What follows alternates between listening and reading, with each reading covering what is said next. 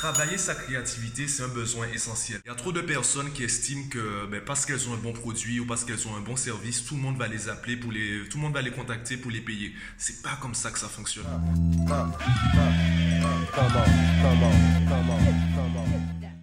Aujourd'hui j'aimerais te parler de créativité et de productivité. Alors oui, si la vidéo bouge, ben c'est parce que je suis sur euh, mes Swiss Balls, tu vois, donc euh, j'ai la mienne aussi, je suis actuellement assis dessus. Je trouve que c'est assez intéressant. Bon, j'en ai parlé dans mon podcast numéro 158, je crois, où euh, ben, je parlais d'ergonomie au travail et du, des bienfaits en fait de ce genre de siège, si on peut appeler ça un siège. Enfin oui, par définition, oui, on peut appeler ça un siège. Donc euh, je t'en parlais, si tu n'as pas encore écouté le podcast, ben, je t'invite à le faire en cliquant sur le lien en description de la vidéo. Et aujourd'hui, j'aimerais te parler de créativité. J'étais en train de... Ben, en fait, ce matin, j'ai rédigé un article, un article concernant en fait euh, ben, l'éducation et euh, notamment le témoignage, l'expérience d'une de mes clientes, donc une mère qui m'avait contacté. Et en faisant, en prenant un peu de recul, je me suis rendu compte qu'en une semaine, j'ai quand même rédigé ouais, 7 voire 8 articles. Et justement, je me dis que si je n'avais pas cette créativité, si je n'avais pas ce, plaisir à, produire du contenu, aussi bien le podcast quotidien que les vidéos, que les articles, eh bien, je serais très vite limité dans mon activité. Et je trouve que, alors personnellement, je pense que la créativité, on l'a tous, mais je trouve surtout que travailler sa créativité, c'est un besoin essentiel. C'est vraiment fondamental aujourd'hui dans notre société de développer la créativité. Et le piège dans lequel on tombe souvent, c'est de penser que lorsque quelqu'un dit c'est important, nous, ce qu'on entend, c'est c'est suffisant. La créativité ne suffit pas. Je prends l'exemple d'un écrivain, euh, ou même euh, les films, les scénaristes on a tous déjà imaginé un livre ou, le scénario d'un film. On l'a tous déjà fait. Je me rappelle même quand j'étais lycéen, j'imaginais des scénarios de films. Est-ce que pour autant j'ai écrit un scénario? Non.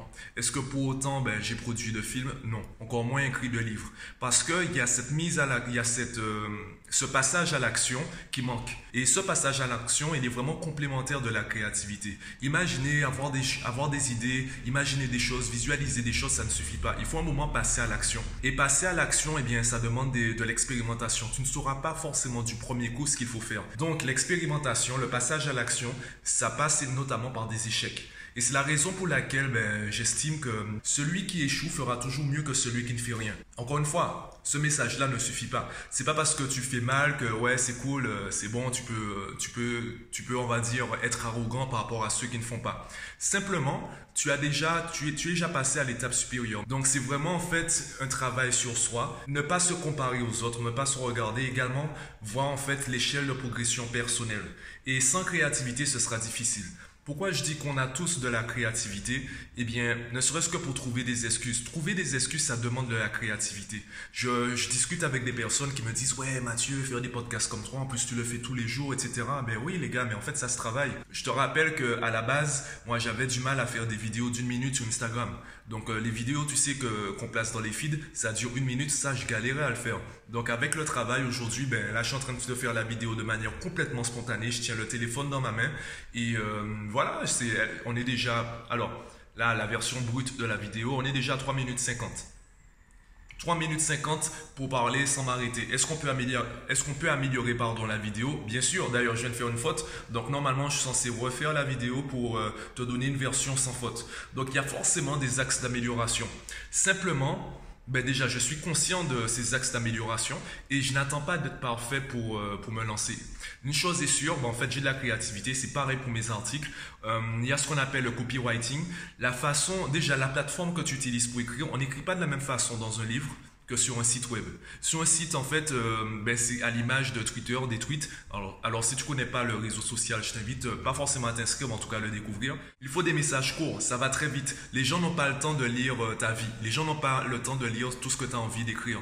Donc, il faut que tu fasses des phrases courtes et qui, qui touchent très rapidement la sensibilité des gens dans le bon comme dans le mauvais. Et dans les deux cas, il faut maîtriser son art. Donc il te faut vraiment du contenu qui puisse avoir un impact rapide, quand il s'agit en fait de rédiger sur un site web. Donc ils te font un impact rapide et un impact concret qui donne envie aux gens d'en lire plus. Alors que dans un livre, ben ce sera, enfin, je m'intéresse davantage au, copywriting qu'au métier d'écrivain, donc euh, je pourrais pas forcément te dire comment écrire dans un livre. Je préfère laisser ça aux écrivains. Mais c'est ce qui fait la différence entre les moyens, les bons et les très bons. C'est pas forcément le fond, c'est surtout la forme. En fonction de ce que tu veux, en fonction de ton objectif, en fonction également de la plateforme, il faut que tu travailles la forme de ton message. Maintenant, pour trouver le fond, ben, c'est là où tu dois travailler ta créativité. Et c'est ce que je trouve intéressant d'ailleurs, je te les remontre, mes Swiss Ball, euh, ballon de clin, ballon de yoga, ballon de pilates, appelle ça comme tu veux. Ce que je trouve intéressant, c'est qu'on est tout le temps... Euh, j'allais dire flexible, plutôt mobile.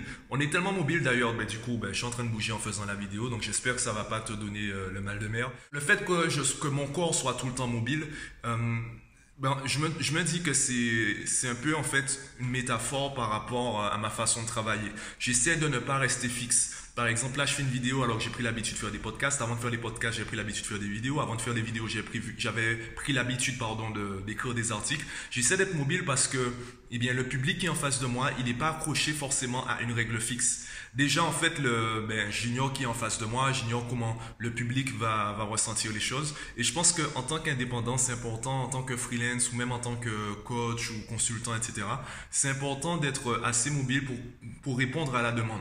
Même si la demande n'est pas explicite, même si la demande, elle n'est pas dite euh, publiquement, il est important de pouvoir être sensible à ça et de savoir se positionner.